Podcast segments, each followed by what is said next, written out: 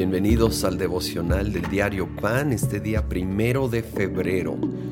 En este mes vamos a estar estudiando el libro de los Hechos. Así que vamos al capítulo 1, versículo 4.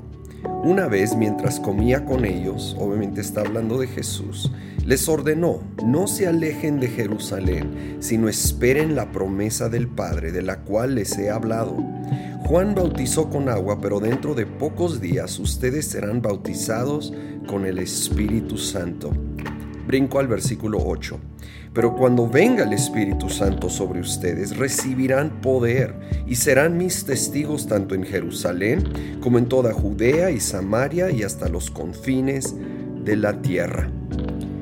Esta escena de Jesús instruyendo a sus discípulos después de haber resucitado, justo antes de ascender al cielo, y les deja esta instrucción que nos habla mucho también a nosotros.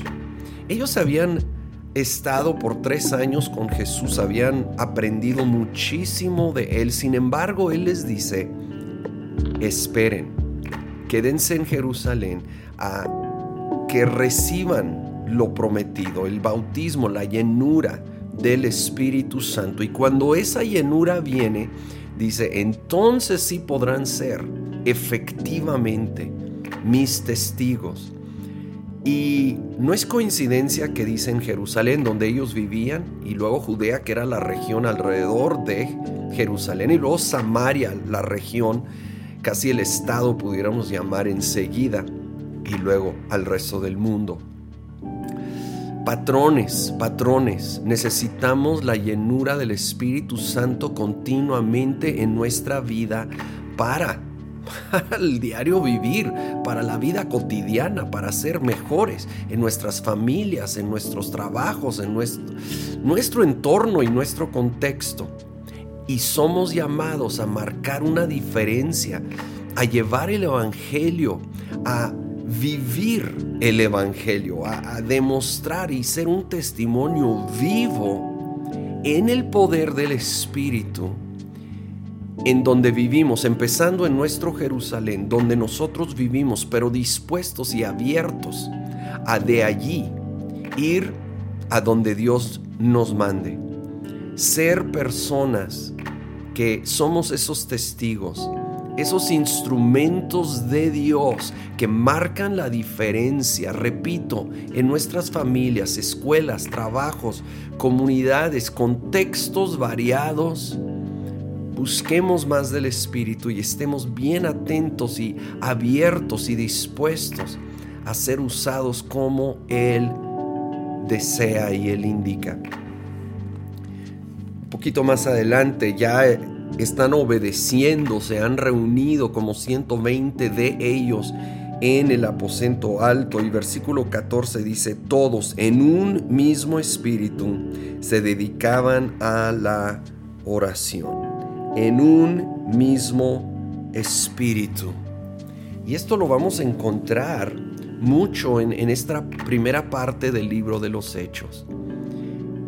De allí es donde después de 10 días de orar, de buscar, de sin duda adorar, estudiar la palabra, ah, allí vino la llenura del Espíritu Santo, ese derramamiento inicial que estaremos viendo el día de mañana, pero qué importante fue que lograron estar unánimes, juntos.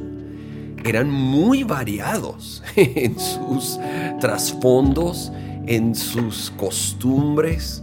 Había pescadores, había profesionistas, había personas ah, muy, muy leales al aún al imperio romano como gobierno y había Simón el Celote que venía de un grupo que quería derrocar al imperio romano, pero dejaron esas preferencias en segundo término y pusieron lo primero primero, su amor por Cristo Jesús.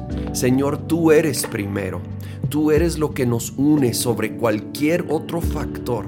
Así que ponemos todos los demás factores, todo lo que quiere separarnos o dividirnos, va para abajo. Y en primer lugar, eres tú nuestro amor por ti, Señor Jesucristo, y por tu causa, por tu llamado, por el avance de tu reino. Llénanos con más y más de tu Espíritu Santo, te pido, para poder ser testigos, para poder ser un testimonio vivo en, en el lugar donde nos encontramos y muéstranos dónde más podemos ser de influencia en el nombre de Cristo Jesús. Amén.